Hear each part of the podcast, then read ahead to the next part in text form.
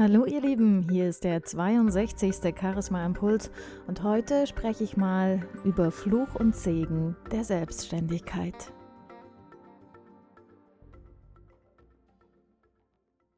Ich war gestern mit einem guten Freund zum Mittagessen und wir haben uns eine ganze Weile nicht gesehen gehabt, haben eine Weile miteinander gesprochen und ruckzuck waren drei Stunden vorbei. Und die Bedienung kam zu uns und sagte dann, wie lange haben Sie jetzt hier gesessen? Haben Sie heute frei? Und wir beide schauten sie an und sagten, Nein, wir sind selbstständig, wir können uns unsere Zeit frei einteilen. Und genauso ist es auch. Wir Selbstständigen haben natürlich den Vorteil, dass wir uns unsere Zeit selbst einteilen können. Und da gehört es eben auch mal dazu, bei schönem Wetter vielleicht mal ein bisschen länger eine Pause zu machen oder mal an den See fahren zu können, während andere da sitzen und arbeiten müssen. Aber Natürlich ist die Selbstständigkeit auch nicht nur Segen und auch nicht nur Luxus, denn das, was viele übersehen, ist, dass die Selbstständigen auch ganz oft dann arbeiten, wenn andere frei haben. Und wie ist das auch mit den ganzen finanziellen Absicherungen? Wenn ich angestellt bin, bekomme ich im besten Fall Krankengeld oder mein Gehalt wird mir weitergezahlt, wenn ich im Urlaub bin. Doch diesen Luxus haben die Selbstständigen oft nicht.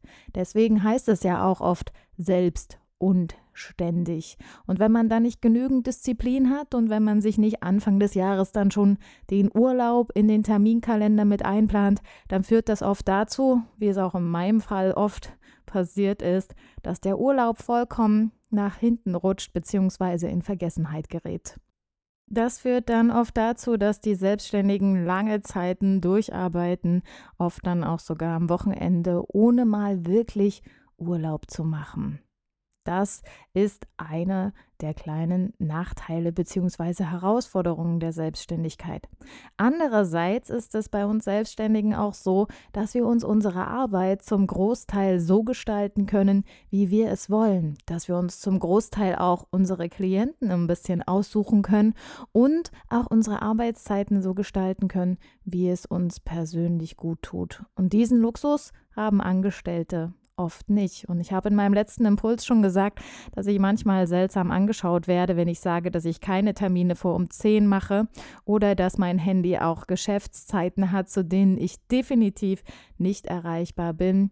Aber das sind die, diese Dinge, die die Selbstständigen wirklich für sich festlegen müssen, um in dem Alltag und in der Arbeit nicht unterzugehen. Und bei den Selbstständigen ist das oft auch so, dass die Arbeit gar nicht wirklich als Arbeit angesehen wird.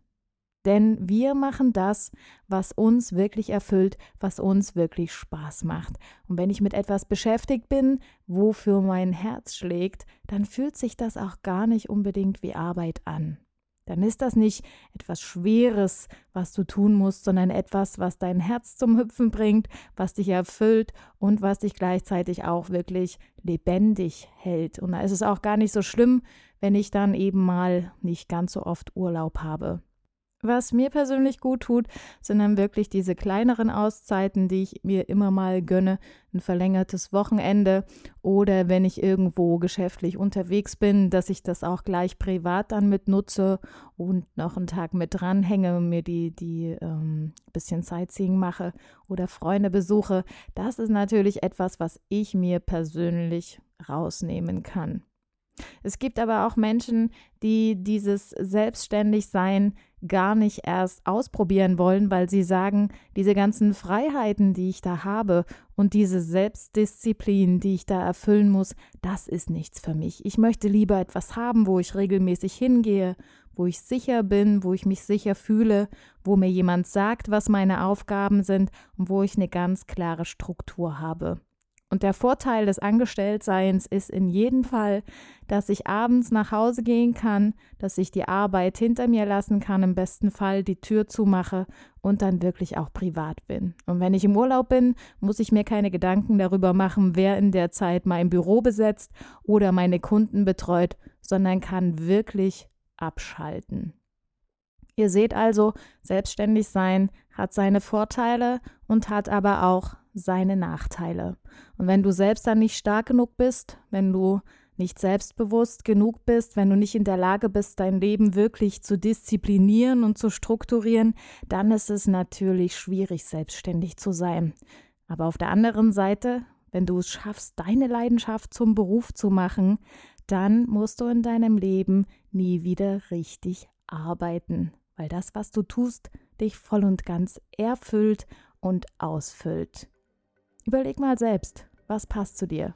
Angestellt sein oder selbstständig sein? Ich wünsche dir viel Spaß mit dieser Frage und wir hören uns nächste Woche. Mach's gut.